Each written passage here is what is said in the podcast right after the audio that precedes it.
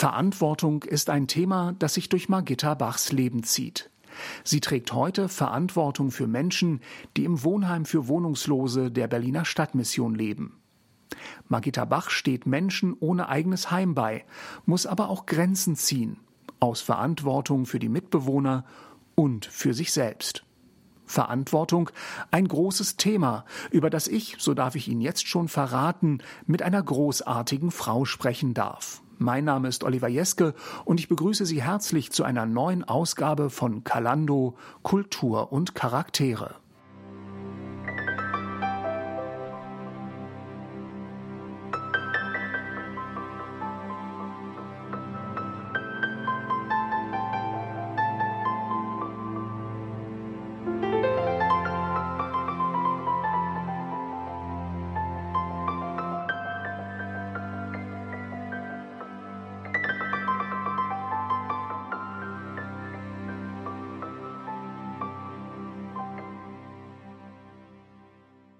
Margitta Bach, Sie sind gelernte Sozialarbeiterin, leiten heute das Wohnheim für wohnungslose Menschen in Berlin, der Berliner Stadtmission, haben vorher viel mit alten Menschen gearbeitet.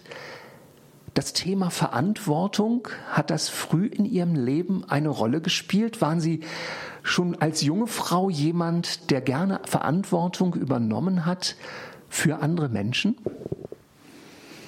Oh, da muss ich ein bisschen nachdenken. Vielleicht schon dadurch, dass ich die Sozialarbeit gewählt habe, war das schon auf Umwegen zwar. Ich war erst Einzelhandelskauffrau, habe dann ein freiwilliges soziales Jahr gemacht und bin so zur, zur, zur Sozialarbeit gekommen. Ja, ich denke schon, dass das ist so etwas, dass ich Verantwortung übernehme. Das kann gar nicht mal sagen, woher das kommt. Ich bin nicht die Älteste, ich bin die Zweite in der Familie, habe vier Geschwister. Ähm, ja, weiß ich nicht, wahrscheinlich doch vom Elternhaus.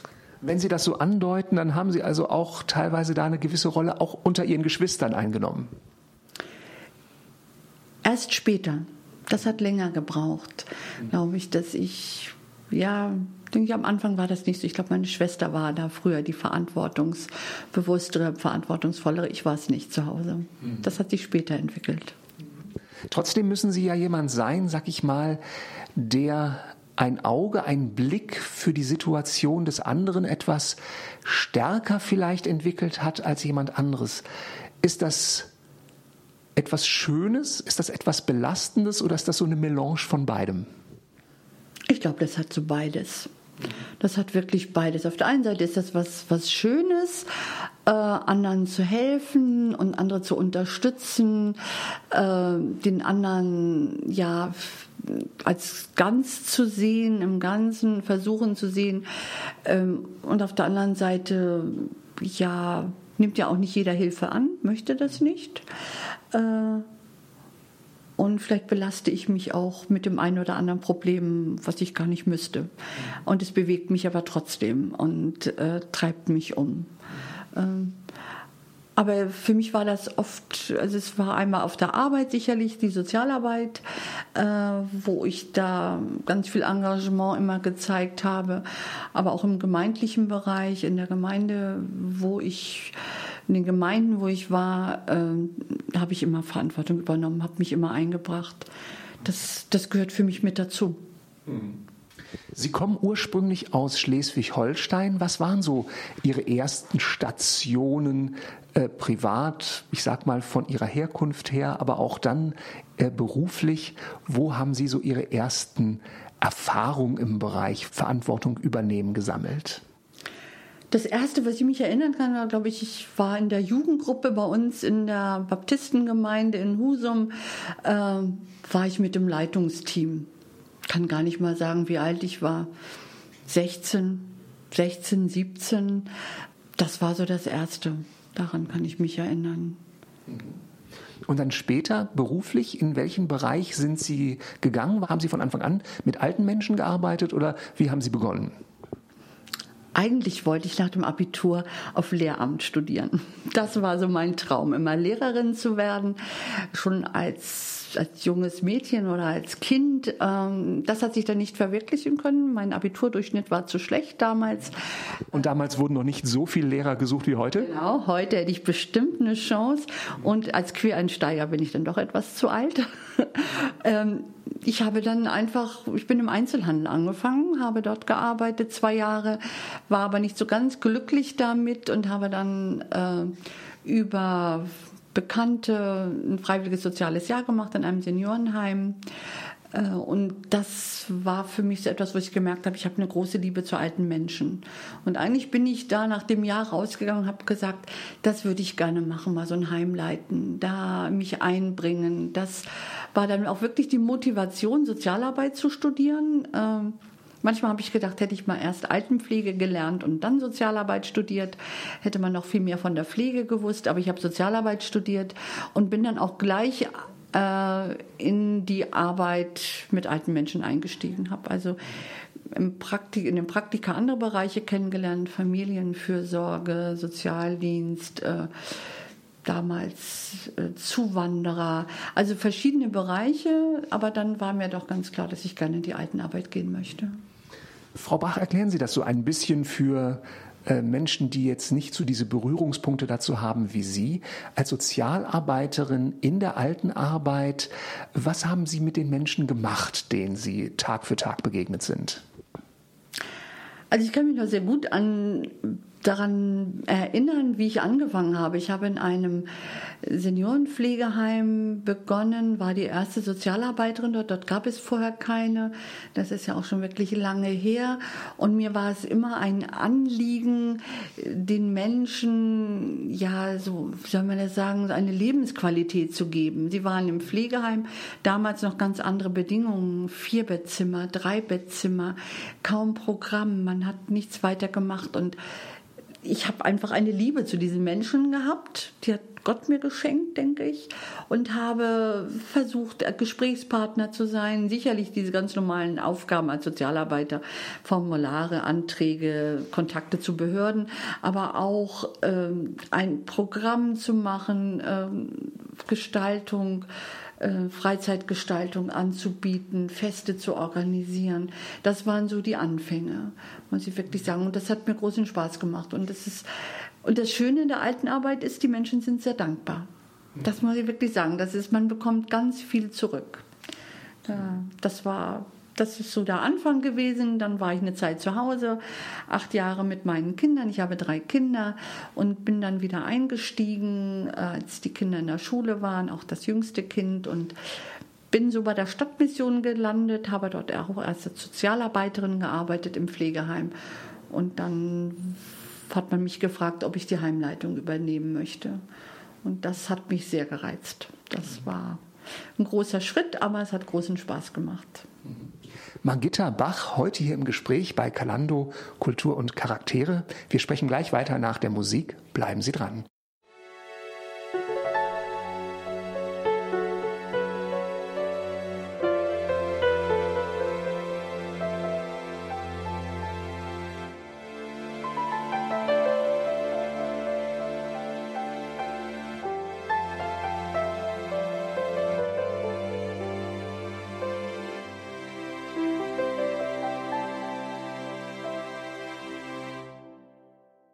Margitta Bach, Sie haben mir erzählt, dass Sie von Anfang an, nachdem Sie soziale Arbeit studiert hatten, mit alten Menschen zusammengearbeitet haben als Sozialarbeiterin. Sie haben also soziale Kontakte geknüpft. Sie haben, Sie haben erzählt, dass Sie Feste veranstaltet haben und dergleichen mehr.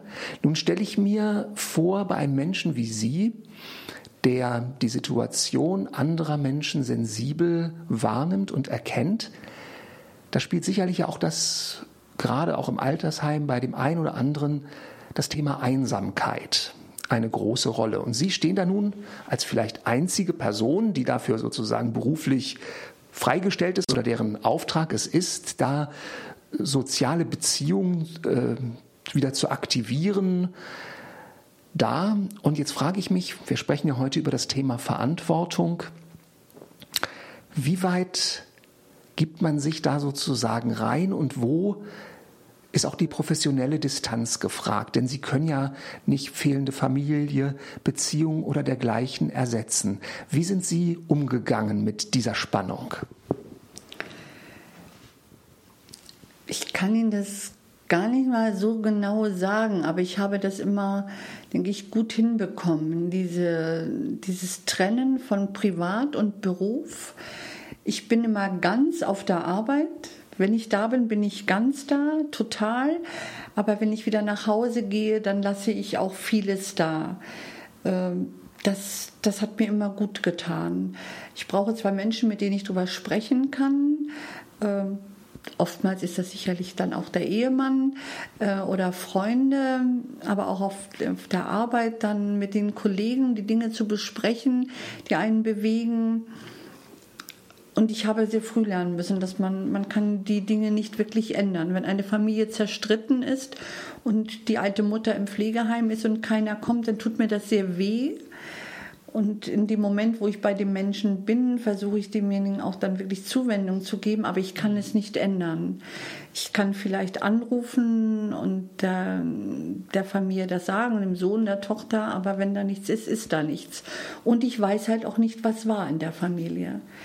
Mhm. Wenn man im Altenheim lebt, neigt man immer dazu, die Sicht des alten Menschen anzunehmen, dann auch der arme alte Mensch. Ich habe auch erlebt, dass mir Kinder erzählt haben, wie schlimm es zu Hause war. Und ich auch verstehen konnte, dass die Kinder dann den Kontakt nicht gesucht haben. Es gibt immer zwei Seiten und wir neigen immer dazu, nur die eine Seite, die wir näher kennen, die zu sehen. Äh, und ich habe doch lernen müssen, es gibt zwei Seiten. Es gibt wirklich zwei Seiten. Und meine Aufgabe war es dann, in dem Bereich so zu arbeiten, dass die Menschen, die uns anvertraut waren im Pflegeheim, denen eine Zeit zu geben, wo es ihnen gut geht, das, was möglich ist, nur begrenzt möglich, ihnen das zu geben an Lebensqualität, was machbar ist. Aber es ist nicht alles machbar. Und wenn ein Leben ganz schwierig verlaufen ist, dann wird es am Ende auch nicht einfach. Dann bleibt es schwierig. Das ist so. Das haben wir auch auszuhalten. Und ich kann nur das an Nähe geben und Wärme geben, die ich habe. Und hoffe dann auch immer ein Stück weit Gottes Liebe weiterzugeben und die Menschen auch damit zu erreichen, dass sie begreifen, dass es einen Gott gibt, der sie liebt. Und ich fühle mich da auch oder weiß mich von ihm auch ausgerüstet dazu, dass er mir das gibt. Ich alleine kann das gar nicht.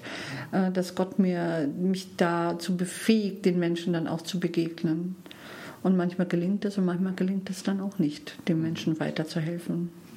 War das für Sie ein starker Lernprozess, auch, ich sag mal, mit den Grenzen der eigenen Möglichkeiten, die Sie da haben, umzugehen? Ja, und es ist immer noch ein Lernprozess. Ich bin jetzt ja hier in einem Wohnheim für wohnungslose Menschen und mir geht sehr nach. Ich habe vor, ich bin jetzt seit knapp zwei Jahren hier in, dem, in der Einrichtung Leitung und im ersten Jahr hatte ich ein Gespräch mit einem Gutachter, der einen Bewohner, der psychisch krank ist, begutachten sollte und da hatten wir ein Gespräch und der hat mir einfach gesagt, man kann nicht jeden retten.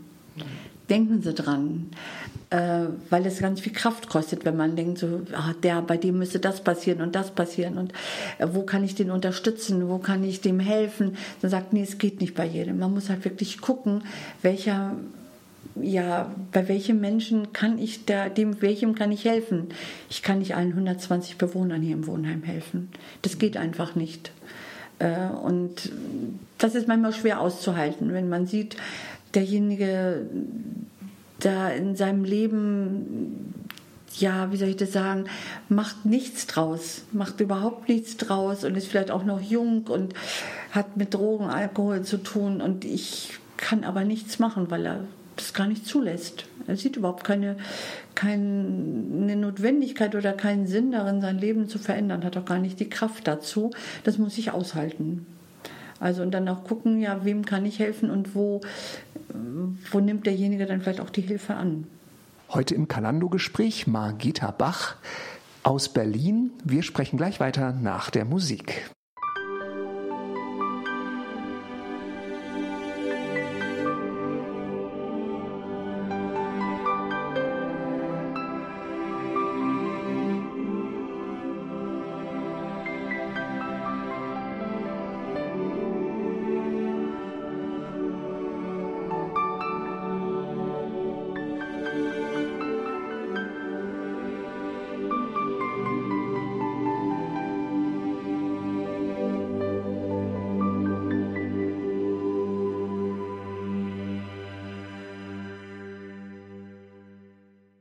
Sie hören Kalando, Kultur und Charaktere. Heute im Kalando-Interview Margitta Bach aus Berlin. Frau Bach, Sie haben eben gerade schon ein bisschen angeschnitten Ihre Arbeit, die Sie heute tun, hier bei der Berliner Stadtmission. Erklären Sie erstmal ein bisschen, ich bin heute bei Ihnen zu Gast hier im Wohnungsheim für wohnungslose Menschen. Wie viele Menschen leben hier und wie kommen diese Menschen überhaupt zu Ihnen? Denn ich kann mir vorstellen, der Schritt aus der Obdachlosigkeit, also aus dem tatsächlichen Nicht-Behaust-Sein hin in eine Situation, wo man wenigstens das Nötigste wieder um sich hat, ist sicherlich auch nicht sehr leicht. Ja, hier wohnen 120 Menschen, die keine Wohnung mehr haben. Manche wohnen schon sehr lange hier, manche nur sind seit kurzem hier oder wohnen auch nur kurz hier. Ähm, es ist wie so vieles in Deutschland alles ganz klar geregelt. Ich kann nur Menschen oder fast nur Menschen aufnehmen, die hier beim Bezirksamt sich melden. Da gibt es die, eine Stelle beim Sozialamt, da hat sich derjenige zu melden. Und wenn sich jemand so bei mir anruft und sagt, Mensch, ich brauche, bin obdachlos und habe nichts, haben Sie nichts, dann frage ich den, welcher Bezirk ist für Sie zuständig, wo waren Sie zum Schluss gemeldet. Äh, melden Sie sich doch bitte bei Ihrem Bezirksamt und dort wird man man ihnen eine Unterkunft nachweisen. Und die Menschen werden vom, kommen vom Bezirksamt zu uns, werden zu uns geschickt. Ich melde denen einen freien Platz. Ähm, so kommen die Menschen zu uns und die ganze Sache hier muss natürlich auch finanziert werden und das wird eben äh, die Bewohner hier im Haus erhalten Leistungen entweder vom Jobcenter oder vom Sozialamt, von der Grundsicherung und die übernehmen dann auch die Kosten hier im Haus. Ich muss gerade mal zwischenfragen für mich und für viele, die da auch in dieser Materie nicht so zu Hause sind. Das heißt also, Menschen kommen nur zu ihnen, wenn sie selbst den Wunsch haben, auch wirklich von der Straße wegzuwollen. Das heißt, vielen anderen Menschen, die in Obdachlosigkeit leben, da, da sind ihnen quasi oder auch anderen Helfern, Kollegen von ihnen, die Hände gebunden, wenn die nicht von sich aus sagen, ja, so eigentlich wäre es gut, wenn ich mal wenigstens diese minimale Energie aufbringen könnte, mich darum zu kümmern, dass ich doch eigentlich wieder irgendwo im Winter ein warmes Zimmer habe und eine Möglichkeit, wo ich mich vielleicht auch waschen kann. Ja, derjenige muss schon selber dazu bereit sein. Und ich weiß von den Kollegen von der Kältehilfe oder von anderen Beratungsstellen, dass nicht jeder das möchte. Und ich glaube, dass es für die Kollegen noch viel schwerer ist auszuhalten. Ich habe da jemanden, ich sehe, der lebt auf der Straße und der will überhaupt nicht der, der sieht das für sich nicht, sieht vielleicht eher das Einengende. Und natürlich ist es ja einengend. Ich habe mich an Regeln zu halten. Es gibt eine Heimordnung. Hier leben 120 Menschen in zehn Wohngruppen. Da gibt es Probleme miteinander. Da kann ich mich nicht so ausleben. Also wenn ich um 12 Uhr vielleicht hier ganz laute Musik hören möchte, da gibt es immer einen Nachbarn, der sich beschwert. Na klar, das kann ich vielleicht unter der Brücke dann eher ausleben. Aber ich habe hier ein Zimmer, ich habe eine Dusche, eine Toilette, eine Küche, habe es warm und trocken, meine Wäsche wird gewaschen, ich habe einen Ort, wo ich hingehöre. Und das schätzen die Bewohner auch. Also wer wirklich auf der Straße gelebt hat, das sind allerdings nicht so sehr viele unserer Bewohner. Äh, viele kommen direkt äh, nach einer Wohnungsräumung zu uns. Und die haben gar nicht auf der Straße gelebt, aber denen ist schon sehr klar, wenn es hier nicht mehr geht, dann bleibt nur die Straße, denn die Wohnungsnot in Berlin, denke ich, ist überall bekannt. Hier findet man nicht so einfach eine Wohnung.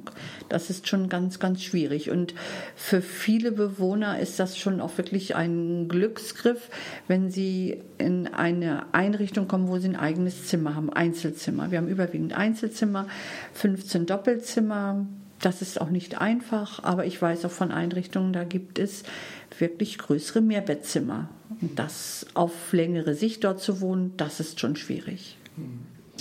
Können Sie ein bisschen was über die Schicksale sagen, die so dahinter stehen? Gibt es so etwas wie so einen roten Faden, den Sie so durch die Geschichte aller Menschen, die hier bei Ihnen leben, sozusagen bei allen durchgeht? Oder ist das ganz individuell? Also eigentlich beides. Es gibt natürlich, jeder hat sein individuelles Schicksal, ganz klar. Aber bei der überwiegenden Anzahl der Bewohner denke ich, sind, oder bei ganz vielen ist es eine Suchtproblematik. Alkohol. Alkohol spielt eine ganz große Rolle und Schulden. Ich kann meine Miete nicht mehr bezahlen. Äh, entweder weil ich Schulden habe, die ich erstmal abzahlen muss. Es gibt jemanden, der ist hier gelandet, weil er nicht in der Lage war, seinen Rentenantrag zu stellen und hatte niemanden, mit dem er darüber reden und der ist raus aus der Wohnung. Ähm, jetzt bekommt er seine Rente, aber bekommt trotzdem keine neue Wohnung, weil es so schwierig ist und sich da auf den Weg zu machen. Es ist schon ganz unterschiedlich. Man sieht es ja auch an der Altersspanne von 18 bis 81. Also 18 ein 18-, 19-Jähriger, der hier lebt, der eben kein Elternhaus hat niemand, der sich um ihn kümmert, der ganz schwierige Erfahrungen im Leben hatte, der aufgrund von ja, Betreuungsangeboten, Einzelfallhelfern, der schon im System total drin ist, im sozialen System, in seinem jungen Leben und dadurch bei uns gelandet ist, weil sich Menschen kümmern. Alleine wäre der nie hierher gekommen, aber er der hat Menschen, die sich kümmern äh, und hat jetzt diesen Platz hier. Und ich hoffe sehr, dass der seine Chance nutzt und etwas macht und die Hilfesysteme, die da sind, die auch wirklich annimmt. Sucht, habe ich gesagt, ist eine Geschichte, aber auch psychische Erkrankungen.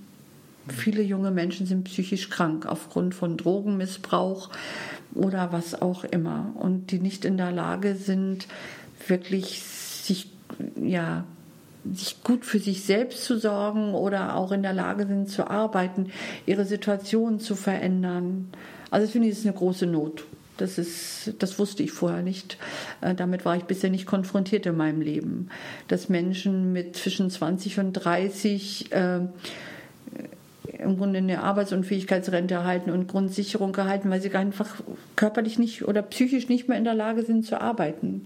Das finde ich ist schwierig auszuhalten. Ähm, und da weiß ich auch nicht, ob ähm, oder würde ich mir wünschen, dass das Hilfesystem, das wir in Deutschland haben, dass da noch mehr möglich ist. Es ist ganz viel, es wird ganz viel gemacht, das sehe ich sehr wohl. Aber gerade die jüngeren Leute, die ja nicht so ihren Weg finden, da denke ich immer, ach ja, unsere Einrichtung ist da nicht die geeignete. Da würde ich mir wünschen, eine kleine WG mit intensiver Betreuung.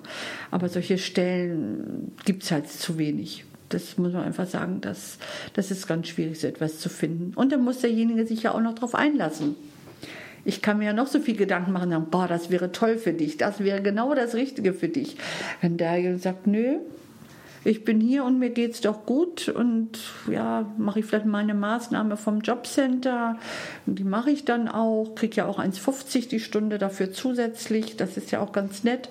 Aber wirklich was ändern, vielleicht einen Schulabschluss nachmachen, sich wirklich bemühen, was zu machen, das ist alles schwierig.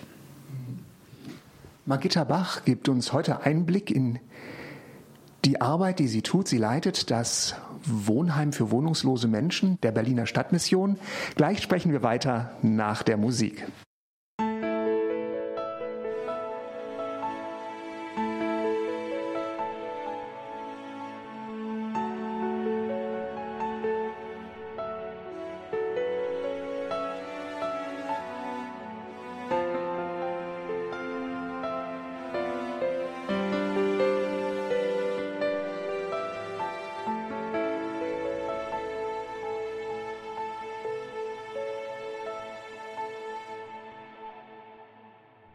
Margitta Bach, Sie leiten das Wohnheim für wohnungslose Menschen der Berliner Stadtmission. Sie haben mir gerade eben so ein bisschen schon erzählt, Menschen müssen wollen, wenn man ihnen helfen will. Wie sieht das aus mit diesem Thema Verantwortung und Eigenverantwortung? Inwiefern können Sie Menschen, mit denen Sie hier zusammenarbeiten, die oft Jahrzehnte schon von sozialen Leistungen abhängig sind und bei ihnen hier wohnen, die keine eigene Wohnung in dem Sinne haben, ein Stückchen zurückführen in Eigenverantwortung? Das ist schwierig. Das ist einfach schwierig und ich freue mich über jeden, der es hier schafft in eine eigene Wohnung wiederzukommen, in Arbeit zu kommen. Äh, oftmals ist es gar nicht unser Verdienst, sondern wir kriegen es dann einfach mit. Da gibt es dann wahrscheinlich im, im Bekanntenkreis oder doch ein familiäres Umfeld. Die wenigsten haben allerdings eins. Da gibt es ja Menschen, die dann noch dazu unterstützen. Und da freue ich mich, wenn ich weiß oder mitbekomme, dass dieser Wohnplatz demjenigen Stabilität gegeben hat. Ähm, aber ich persönlich kann da wenig zu tun und meine Mitarbeiter auch nicht. Es gibt den einen oder anderen, den wir unterstützen. Meine Sozialarbeiterin hat viele Beratungsgespräche, äh, versucht, ja, Dinge auch zu regeln oder mit denjenigen zu helfen, die Dinge zu regeln. Aber oftmals können wir das gar nicht. Und das ist auch das, was, was es so schwierig macht. Ein Weg wäre vielleicht noch, ist vielleicht noch, das ist mir vorhin eingefallen, dieses, äh, man hat sich hier an bestimmte Regeln zu halten. Also ich muss auch hier einen Teil Verantwortung übernehmen. Der Bewohner muss selber sein Zimmer sauber halten. Das machen wir nicht. Er muss selber in Abständen einen Küchendienst hier übernehmen. Das sind so die ganz kleinen Dinge. Also ich kann mich hier nicht ganz gehen lassen. Dann habe ich ein Problem. Dann komme ich nämlich und sage, das geht nicht, das und das und das hast du zu tun. Und wenn du das nicht tust, dann bekommst du auch das zu spüren, indem ich dir schriftlich sage, du, dich dazu auffordere das zu machen. Also eine Abmahnung, äh, wie wir es auch aus dem Arbeitsleben kennen. Und notfalls, wenn es gar nicht funktioniert, dann sage ich demjenigen auch, du musst ausziehen, weil er den Hausfrieden stört, äh, weil er sich nicht an die Regeln hält. Und weil das auch dann die anderen Mitbewohner ja. natürlich belastet. Also das ist jetzt keine herzlose Reaktion, sondern es ist notwendig, wenn ich es richtig verstehe. Ja, es ist schon notwendig, weil hier leben viele Menschen zusammen und ich muss schon Rücksicht auf den anderen nehmen. Ich kann mich hier nicht total ausleben. Ich muss ein bestimmtes Maß an, an Hygiene an den Tag legen. Äh, das ist schon oftmals sehr gering. Ähm, aber es gibt Regeln und an die muss ich mich halten. Und es gibt auch Dinge, die sind hier verboten im Haus. Also illegale Drogen sind verboten. Da ist oftmals das Problem, wie erwische ich den? Äh, wenn ich davon höre, jemand äh, spritzt äh, Heroin, wie kriege ich das wirklich mit?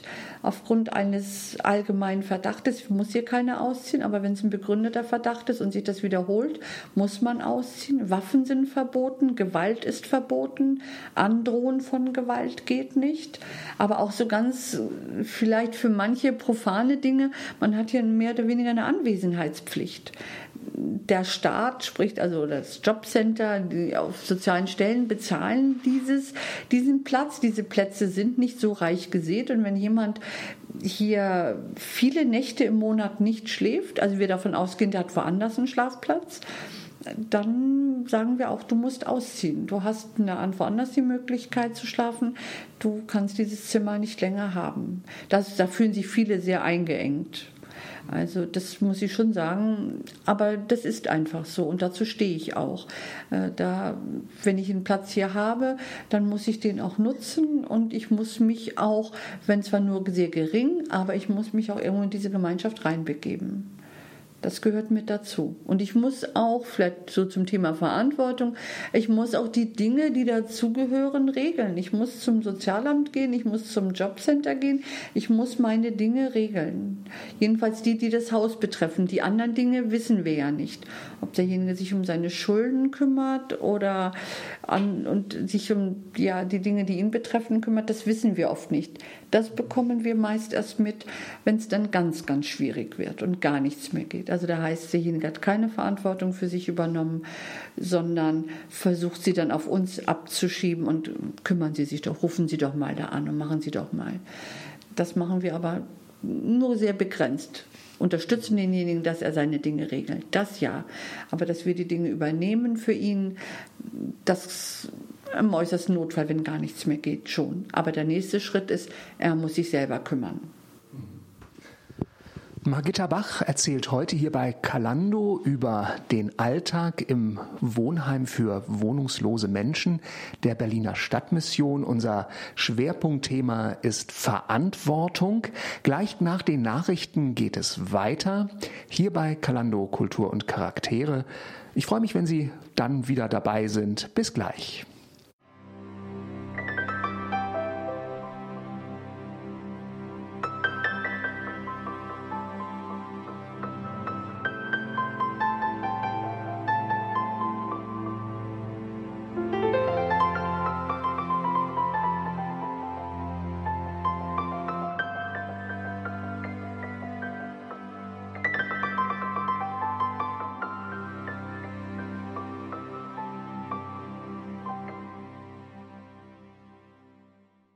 Margitta Bach, Sie leiten das Wohnheim für wohnungslose Menschen der Berliner Stadtmission. Und dieses Wohnheim ist ja so etwas wie der verlängerte Arm des Staates. Nun ruft man sehr leicht nach dem Staat, wenn irgendwelche Dinge schieflaufen und man sagt, Mensch, der Staat müsste doch etwas tun für Menschen, die auf der Straße leben. Sie haben mit diesen Menschen unmittelbar zu tun und sagen gleichzeitig, Sie sind immer wieder froh, wenn Sie hier Menschen entdecken, wo es doch noch vereinzelte soziale Kontakte gibt, weil es dann auch Menschen gibt, die mal sagen, Mensch, komm, gib dich nicht ganz auf, pack dein Leben wieder an. Wie ist dieses Miteinander so von dem, was kann der Staat überhaupt leisten, wenn es um solche menschlichen Schicksale geht und wo sind wir vielleicht viel individueller in unserer Verantwortung gefragt?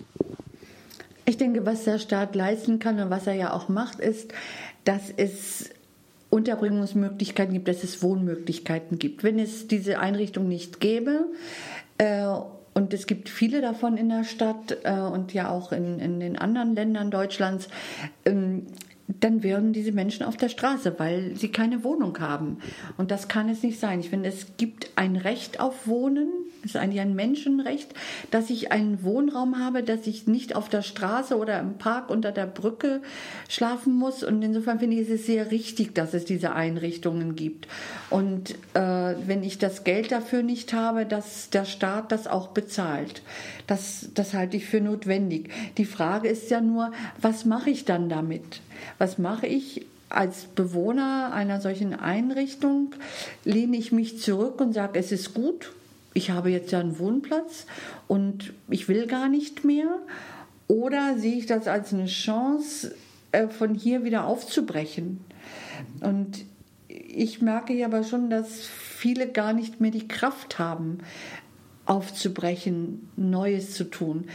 Es ist ja auch frustig, es bringt total viel Frust mit sich, eine Wohnung zu suchen. Es ist wirklich schwierig. Ich muss mich mit den Ämtern, auf den Ämtern muss ich, beim Jobcenter muss ich Anträge stellen, vielleicht beim Sozialamt. Immer bin ich, bin ich abhängig von, von anderen. Das ist schon sehr schwierig. Und ich denke aber, es ist wirklich wichtig, dass wir, wir, die wir eine Wohnung oder ein Haus haben, dass wir ja auch dafür uns ein, dass wir uns einsetzen dafür, dass Menschen eine Wohnung haben, einen Wohnraum haben. Es kann nicht sein, dass in Deutschland sehr ganz viele Menschen ohne Wohnung sind und keinen eigenen Wohnraum haben. Wir sind eine Zwischenlösung. Eigentlich sind wir eine Zwischenlösung, dass ich, ich habe meine Wohnung verloren, warum auch immer, ich habe keine Wohnung mehr. Und ich habe jetzt eine Unterkunft, wo ich bleiben kann, ein Zuhause, ich kann, es kann auch wirklich zu Hause sein, ähm, aber ich würde mir wünschen, dass derjenige sich dann aufmacht und wieder eine Wohnung findet oder eine Wohnung sucht das ist, und da ist natürlich toll, wenn es da ein soziales Umfeld gibt, das denjenigen unterstützt. Das können wir als Mitarbeiter ja nur ganz begrenzt äh, machen. Ähm, aber wenn jemand zu uns kommt und da Unterstützung möchte, dann machen wir das gerne. Aber es ist natürlich viel besser, ich habe ein soziales Umfeld, ich habe vielleicht Freunde, ich habe vielleicht Familie, die mich da unterstützt. Ich stelle mir auch vor, gerade hier in Berlin, die Suche nach einer Wohnung, da ist das Frustpotenzial sicherlich noch viel größer. in der aktuellen Situation, wo es kaum Wohnraum gibt. Sie können ja auch, wenn Sie mit jemandem hier sprechen, wahrscheinlich ihm noch nicht mal versprechen, wenn du zum Amt gehst, dann hast du auch Erfolg und wirst in einem halben Jahr vielleicht wieder in deinen eigenen vier Wänden wohnen. Nicht? Ja, und wir haben es, äh, und auch andere suchen ja eine Wohnung. Vielleicht darf ich das erzählen. Meine Mitarbeiterin, meine Sozialarbeiterin ist nach Berlin gekommen, um diesen, äh, diese Arbeit hier anzufangen. Und sie hat intensivst äh, nach einer Wohnung gesucht und ähm, hat trotz Arbeit, trotz Verdienst äh, und nicht unbedingt hohe Ansprüche an eine bestimmte Wohngegend ein gutes halbes Jahr gebraucht, um eine kleine Wohnung zu bekommen und das nicht in einem der angesagten Bezirke in Berlin. Es ist schwierig, es ist wirklich schwierig und Menschen, die aus einem Wohnheim kommen, äh, die Leistungen, soziale Leistungen erhalten, haben kaum eine Chance. Äh, und dann muss man natürlich dazu sagen, dass auch ganz viele unserer Bewohner Schufa-Einträge haben und mit einem Schufa-Eintrag bekommen sie keine Wohnung. Also das, das ist schon schwierig. Es ist einfach schwierig und ich glaube, deswegen haben auch viele Bewohner es aufgegeben, wirklich etwas zu suchen. Manchmal fragen wir. Wir treten nicht, aber wir fragen mal nach, und wie ist es denn?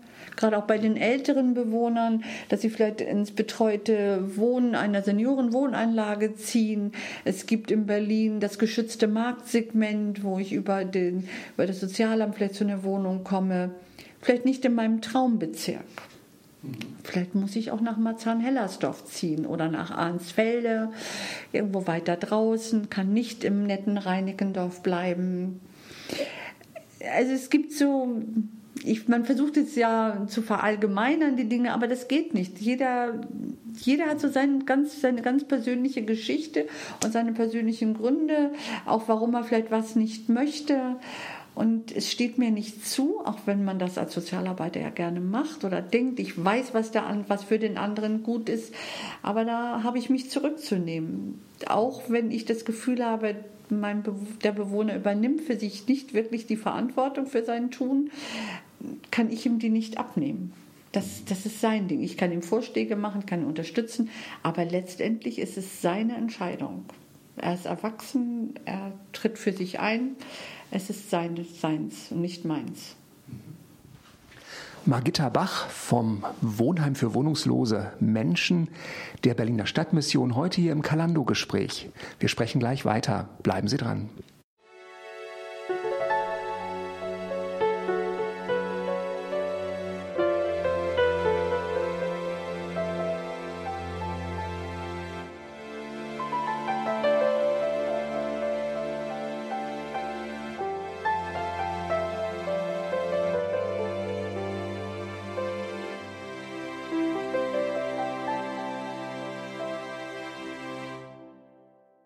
Margita Bach, wir haben uns kennengelernt Ende Dezember auf der Weihnachtsfeier hier im Heim für wohnungslose Menschen der Berliner Stadtmission.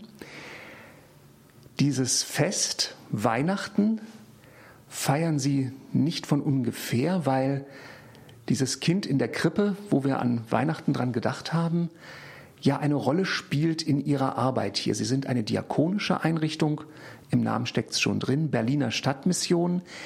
Inwieweit prägt das Ihre Arbeit? Inwieweit prägt dieser Mann von Nazareth, der vor 2000 Jahren gelebt hat, Ihre Arbeit hier, die Sie tagtäglich mit wohnungslosen Menschen tun? Ich kann es nur so weitergeben, dass, dass ich versuche, als Christ die Liebe, die ich erfahren habe, in meinem Leben weiterzugeben, dass ich den Bewohnern ja liebevoll, respektvoll ihnen begegne, sie als jemand sehe, den Gott liebt, auch wenn sie Gott selber nicht in ihrem Leben sehen. Ähm, anders kann ich das eigentlich nicht beschreiben. Und ich bitte Gott darum, dass er mir die Kraft und die Weisheit gibt, dem Menschen gerecht zu werden. Gelingt sicherlich nicht immer, überhaupt nicht. Äh, und manchmal sieht man auch, da habe ich eine falsche Entscheidung getroffen, das war nicht gut. Ähm, aber das ist einfach so. wenn wir Dinge tun. Ich würde mir wünschen, dass unsere Bewohner offener sind dem Glauben gegenüber, sich überhaupt damit zu beschäftigen. Wir bieten hier wöchentlich eine Andacht an, da kommen ein bis zwei Bewohner. Wir machen Verabschiedungsfeiern, wenn jemand verstorben ist. Auch da nimmt kaum jemand teil. Das, das tut schon weh zu sehen, die Menschen leben hier zusammen und trotzdem es stirbt jemand aus ihrer Mitte und ich kann mich noch nicht mal aufraffen, mich so einer Verabschiedung zu stellen. Ähm, das empfinde ich als schwierig. Aber ich denke, die Bewohner haben ihren Grund. Ich hoffe, dass etwas durchdringt von dem, was, was uns wichtig ist. Äh, wir sind ein paar mehr Mitarbeiter, die ganz bewusst Christen sind und das versuchen auch zu leben, auch hier in der Einrichtung. Aber ob es letztendlich ankommt, weiß ich nicht. Viele Bewohner sehen es auch als negativ, äh, weil wir ganz klare Regeln haben. Es gibt äh, ein Alkoholverbot in öffentlichen Räumen. Das war zu Bezirksamtszeiten hier wohl etwas anders. Äh, aber wir halten das für wichtig. Alkohol ist ein ganz großes Problem unter den Bewohnern. Und wenn wir Feste feiern, gibt es keinen Alkohol. Zur Weihnachtsfeier gab es einen wunderbaren alkoholfreien Punsch, der auch sehr gut geschmeckt hat, haben auch die Bewohner gesagt. Das sind so die kleinen Dinge. Oder bei der Weihnachtsfeier war es mir wichtig, eine Andacht zu halten, dem, den Bewohnern etwas, etwas zu sagen, warum wir Weihnachten feiern. Äh, und dass es einen Grund hat, warum wir auch mit ihnen Weihnachten feiern, weil es uns wichtig ist, weil ich mich freue, dass Jesus auf diese Welt gekommen ist und hoffe, dass ich da etwas rüberbringen kann. Die Menschen, die bei Ihnen sind, sind Menschen, die sehr oft in der Gesellschaft nicht gesehen werden oder an denen man auch ganz bewusst vorbeigeht, sage ich jetzt mal. Es ist eben nicht unbedingt ein schöner Anblick, wenn da jemand, wenn er tatsächlich vorher obdachlos war, äh, da irgendwo unter der Brücke ist und man fühlt sich da natürlich auch unsicher in so einer Situation. Wie sieht Gott diese Menschen, die hier bei Ihnen leben? Ich denke, dass Gott sie liebt. Davon gehe ich aus. Dass Gott sie liebt und dass er sie kennt. Ähm, warum in dem im einzelnen Leben so viel Schwieriges passiert ist, dass er hier gelandet ist oder warum in eine Sucht reingeraten ist, das weiß ich nicht. Aber ich weiß, dass Gott jeden Menschen liebt und dass jeder Mensch zu ihm umkehren kann. Ähm, aber es ist manchmal schwierig. Es ist manchmal schwierig, dem Menschen das dass der Mensch, das, dass der andere das versteht, dass er etwas davon mitbekommt. Ähm, und ich merke auch so im Alltag hat das gar nicht so große Auswirkungen hier. Ich hoffe, dass wir als Mitarbeiter etwas ausstrahlen von Gottes Liebe. Das ist so, das ist eigentlich so das Wesentliche. Ähm, und dass Menschen, wenn sie wirklich Fragen dazu haben, dass sie dann auch auf uns zukommen. Ich bin sehr froh, dass wir jetzt äh, innerhalb der Wohnungslosenhilfe eine Seelsorgerin haben für den gesamten Bereich. Die ist einen Tag in der Woche hier bei uns im Haus. Weil ich denke, wenn ich vielleicht Probleme habe, seelsorgerliche Dinge, dann gehe ich nicht unbedingt zur Heimleitung. Weil die Heimleitung ist auch immer die, die äh, ja Sanktionen verhängen kann, die, die entscheidet, was ist. Und da finde ich es ganz toll, dass wir noch jemanden haben, der wirklich für die Gespräche da ist, für die sich um die Seele der Bewohner sorgen kann. Ich bin da immer in so einer Doppelposition hier im Haus und das wissen auch die Bewohner, äh, dass das so ist. Margitta Bach vom Wohnheim für wohnungslose Menschen der Berliner Stadtmission, heute hier im Kalando-Gespräch. Gleich sprechen wir weiter, bleiben Sie dran.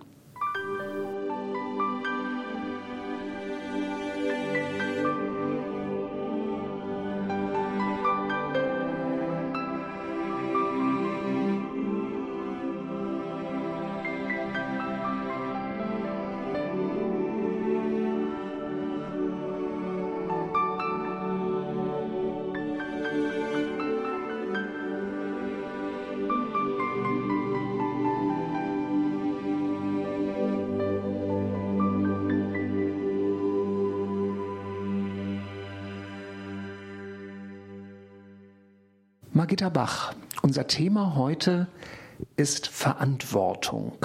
Wir haben darüber gesprochen, über die Verantwortung, die Sie tragen hier im Wohnheim für wohnungslose Menschen. Menschen, die sonst keine Wohnung hätten. Und wir haben gesprochen über die Grenzen und die Möglichkeiten, die Sie immer wieder in Ihrer Arbeit ausloten müssen. Nun haben Sie mir im Vorfeld erzählt, dass Sie auch lernen mussten, ein Stück weit für sich selbst Verantwortung neu zu definieren. Können Sie ein bisschen was darüber erzählen? Ja, ich in meiner früheren Arbeit bin ich sehr an meine Grenzen gekommen. Ich habe ein Seniorenheim geleitet, mit aufgebaut, drei Jahre lang. Ähm, den meisten ist ja bekannt, der Personalmangel in der Altenpflege. Und da bin ich wirklich an meine Grenzen gekommen und habe dann eine neue Aufgabe übernommen äh, bei der Berliner Stadtmission. Und ich merke, es tut mir einfach gut. Es war ein Weg, das anzuerkennen, weil der, die andere Arbeit war so wirklich, da war so mein ganzes Herzblut und das habe ich mit ja, Leib und Seele gemacht und mich da auch sehr verausgabt. Und jetzt merke ich, dass es mir gut tut. Ganz praktisch, ich habe meine Arbeitszeit reduziert. Ich arbeite nur 80 Prozent, vier Tage in der Woche. Und das tut mir einfach gut, einen Tag mehr frei zu haben, mehr Zeit für mich zu haben. Und merke, dass es mir damit wirklich besser geht. Und auch bei dieser Arbeit, die ich sehr gerne mache hier in der Einrichtung, in dem Wohnheim, ich merke, dass ich aber nicht mit, ja, wie soll ich das sagen? Es ist nicht so eine Herzensangelegenheit wie mein vorheriger Job. Ich hoffe, man versteht das so ein bisschen. Ich kann das klar machen, ich arbeite sehr gerne hier, es ist meine Aufgabe, ich investiere mich, wenn ich da bin, bin ich da, übernehme Verantwortung, ich mache es gerne, aber ich, ich verliere mich nicht da drin. Und ich denke, bei, meinem, bei meiner vorherigen Tätigkeit habe ich nicht wirklich gut auf mich geachtet, sondern habe viel zu viel investiert und das ist mir nicht gut bekommen. Mein Körper hat sehr wohl darauf reagiert und ich bin an meine Grenzen gekommen. Und da merke ich, das ist einfach gut jetzt. Und da bin ich Gott dankbar dafür, dass es so gekommen ist. Es war ein Weg, dass ich das erkannt habe. Am Anfang war ich darüber nicht begeistert, war sauer und habe gedacht, das ist doch deine Aufgabe, dieses Heim weiterzuleiten und da dich zu investieren. Du kannst doch die anderen nicht im Stich lassen und gehen. Die Situation ist ja schwierig und hat sich auch nicht verändert durch meinen Weggang dort. Aber im Nachhinein sehe ich, für mich war es genau das Richtige und ich bin dankbar dafür, dass das jetzt so ist und freue mich, dass ich die Kraft habe für die Aufgabe jetzt und dass ich hier sein kann, äh, dass ich das, was ich ja an meinen Fähigkeiten habe, dass ich die jetzt hier einbringen kann. Das sehe ich sehr wohl. Ich sehe sehr wohl, dass das jetzt mein Platz ist und ich es viel besser in Einklang bringen kann, das, was ich für mich persönlich brauche und das, was ich auf der Arbeit geben kann. Das ist ausgeglichener. Nun haben Sie diesen Veränderungsprozess hinter sich. Jetzt würde mich schon sehr interessieren, wenn uns jetzt Menschen zuhören, die vielleicht eher noch in der Situation stehen, in der sie vorher standen. Können Sie so ein bisschen rückblickend ein paar Tipps, ein paar Ratschläge geben? Welche Warnsignale sollte man frühzeitig beachten, äh, damit man erkennt, hier übernehme ich zu wenig Verantwortung für mich selbst und vielleicht zu viel Verantwortung in meinem Beruf oder für andere Menschen? Das ist gar nicht so einfach zu sagen, äh, weil an mich wurde es ja von außen rangetragen, dass ich äh, die Arbeit wechsle. Aber ich habe sehr wohl gemerkt, dass ich nach dem Urlaub ganz schnell wieder am Rand meiner Kräfte war, dass ich ähm, ja, dass die Arbeit eigentlich alles einnimmt, dass es neben der Arbeit kaum noch etwas anderes gibt, dass der Freundeskreis sich immer mehr reduziert, weil keine Zeit mehr ist, um sich zu treffen, ähm, ja, Gemeindeleben sich darauf ja, begrenzt, ähm, den Gottesdienst zu besuchen. Das waren so Dinge und auch meine Familie mir signalisiert hat, insbesondere mein Mann, dass ja ich an, den, an, den, an meine Grenzen gekommen bin.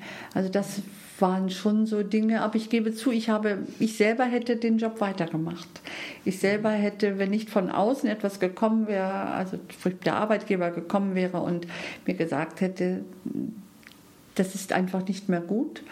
Ähm, ich weiß es nicht, ob ich selber aufgehört hätte. Ich hätte wahrscheinlich noch länger weitergemacht äh, und hätte da nicht unbedingt auf meinen Körper gehört, der mir schon signalisiert hat, es ist einfach genug wie gut und wie wichtig ist es doch, wenn man Menschen hat, die einem auch vielleicht manchmal unbequeme Wahrheiten sagen müssen. Margita Bach, heute hier im Gespräch bei Kalando Kultur und Charaktere. Gleich sprechen wir noch einmal miteinander nach der Musik und ich würde mich freuen, wenn Sie dann auch noch mit dabei sind.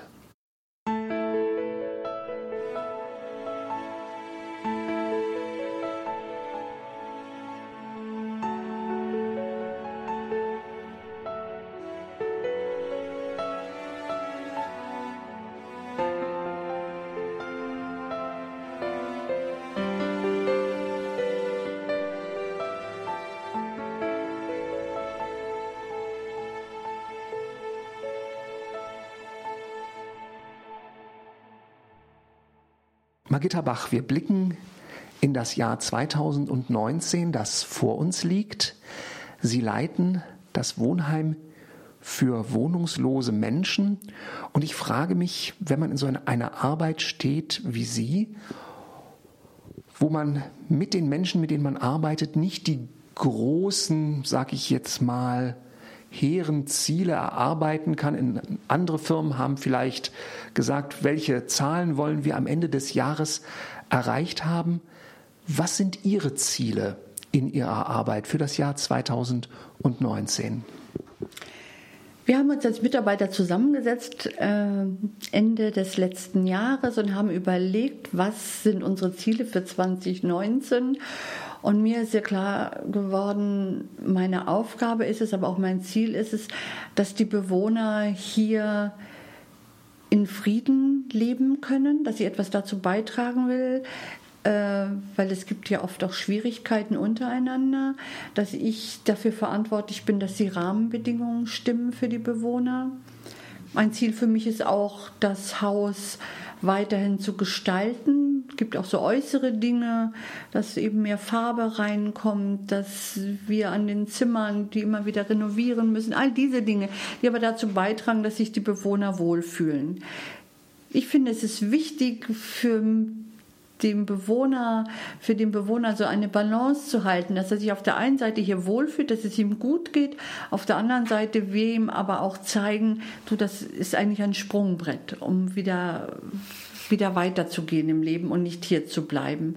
Also das, aber meine persönliche Aufgabe sehe ich hier wirklich oder mein Ziel, dass es den Bewohnern hier gut geht, dass sie und aber auch, dass sie hier die Bedingungen haben, dass sie hier gerne sind äh, und dass sie es wirklich als Sprungbrett für sich nutzen können. Und zum anderen natürlich auch meinen Mitarbeitern die Arbeitsbedingungen zu geben, dass sie sich hier entwickeln können, dass es ihnen hier gut geht. Das sehe ich als Leitung genauso als Aufgabe an und Ziel für mich. Gleichzeitig natürlich die Frage, ich erwarte jetzt nicht, dass Sie jetzt hier die Stelle eines sozialen Referenten in irgendeinem Ministerium ersetzen, aber doch natürlich die Frage, wenn Sie einen Wunsch frei hätten an die Politik und sagen könnten, hier oder da müsste sich etwas Zentrales ändern, damit sich unsere Arbeit hier erleichtert, was wäre das? Eins wäre sicherlich mehr Wohnungen mehr Wohnungen und auch mehr Wohnungen, wo Menschen betreut werden, die nicht in der Lage sind, wirklich alleine zurechtzukommen, die das entweder noch nie gelernt haben oder verlernt haben. Dann merke ich immer wieder, dass wir bei Menschen mit psychischen Erkrankungen an unsere Grenzen kommen, dass ich auch immer wieder sehe, die gehören hier gar nicht hin, die brauchen doch etwas anderes äh, und da gibt es nichts, viel zu wenig Plätze oder derjenige passt nicht ins System. Die jungen Menschen, die hier sind, warum ist man mit 18 aus der Jugendhilfe raus? die Menschen, die hier zwischen 18 und 25 sind, oh, die gehören eigentlich in die Jugendhilfe. Die haben nämlich keine Eltern, die ihnen sagen, da geht's lang. Das solltest du mal überlegen. Das würde ich mir wünschen, dass es so Übergangsangebote gibt, dass es da mehr Freiraum gibt, die Dinge ja individueller zu entscheiden. Und sicherlich auch, dass die Behörden nicht so überlastet sind. Das, ich weiß, es sind fromme Wünsche, die nicht in Erfüllung gehen werden. Und es wird viel gemacht, aber manchmal denke ich, oh, etwas individueller. Und gerade für die, die jungen Menschen, die hier wohnen, dass sich denen Perspektiven auftun, dass es dort mehr Unterstützung gibt, dass es vielleicht betreute Wohngemeinschaften gibt. Äh, und nicht, dass jemand in einem Wohnheim leben muss mit ganz vielen Menschen, ähm, die ja ganz unterschiedliche Probleme haben, die auch viel älter sind, die demjenigen nicht weiterhelfen sondern hier ist jeder so mit seinen Problemen behaftet und hat seine Probleme und hat nicht mehr die Kraft, sich wirklich um den anderen zu kümmern. Und das würde ich mir wünschen, gerade für die jungen Leute, dass es da mehr Möglichkeiten gibt, dass sie mehr gefördert werden, dass sie nicht bleiben hier für mehrere Jahre und keine Ahnung, wo sie dann hingehen. Die Erfahrung habe ich noch nicht. Ähm, das würde ich mir wirklich wünschen, dass da es mehr differenziertere Angebote gibt. Mhm. Und Frau Bach, bei allen Herausforderungen und schwierigen Situationen, die Sie hier erleben, wo erleben Sie umgekehrt Gott am intensivsten in Ihrer Arbeit hier? Sind es manchmal vielleicht Lichtblicke? Sind es Hoffnungsschimmer? Ja, Lichtblicke, wo sich denn manchmal doch eine Lösung ergibt, wo ich überhaupt keine Lösung gesehen habe es ist einfach gut für mich, dass ich weiß, ich kann mit Gott auch über meine Bewohner reden. Ich kann für sie beten. Äh, und Gott schenkt dann manchmal Lösungen, die ich gar nicht sehe. Ähm, zum Beispiel, dass ein Umzug möglich ist hier im Haus, wenn es gar nicht geht mehr im Zweibettzimmer, dass ich, dass doch plötzlich irgendjemand auszieht und ich kann dem anderen ein Einzelzimmer anbieten wir hatten eine ganz schwierige Situation, dass zwei Frauen in einem Zimmer gemeinsam gar nicht miteinander klarkamen und wir wussten überhaupt nicht weiter und dann hat sich doch ergeben, dass wir da einen Frau ein anderes Zimmer anbieten konnten. Das sind für mich so Dinge, da, da freue ich mich ganz einfach drüber und da, dass Gott, dass Gott da mit uns ist äh, und dass ich mit ihm über all diese Dinge reden kann. Also das hilft mir sehr. Ähm, ja, und ansonsten, wenn es zu intensivsten Zeiten, ich habe hier noch nicht so ganz große Schwierigkeiten gehabt, auf meiner vorherigen Arbeitsstelle, wo es zum Schluss so ganz schwierig war, das war wirklich schon meine, eine ganz intensive Zeit mit Gott, dass ich mich trotz aller Schwierigkeiten von ihm getragen gefühlt habe. Und ich zwar Gott so ein bisschen angeklagt habe, warum er keine großen Lösungen schenkt, aber er hat immer kleine Lösungen geschenkt. Und das erfahre ich hier auch. Und in den ganz schwierigen Zeiten, dass er mich jeden Tag durchträgt, das habe ich erfahren. Und das, das hat mich auch durchgetragen, auch in allen Schwierigkeiten. Aber Gott hat mir nie geschenkt, dass es so ganz große Lösungen gibt. Die ganz großen Probleme, die waren immer noch da. Aber die kleinen, dass ich jeden Tag wieder, dass es für jeden Tag Lösungen gab, die hat er geschenkt. Und das tut er hier auch. Also da muss ich nur immer dranbleiben, mit ihm auch drüber zu reden und ihm das anzuvertrauen.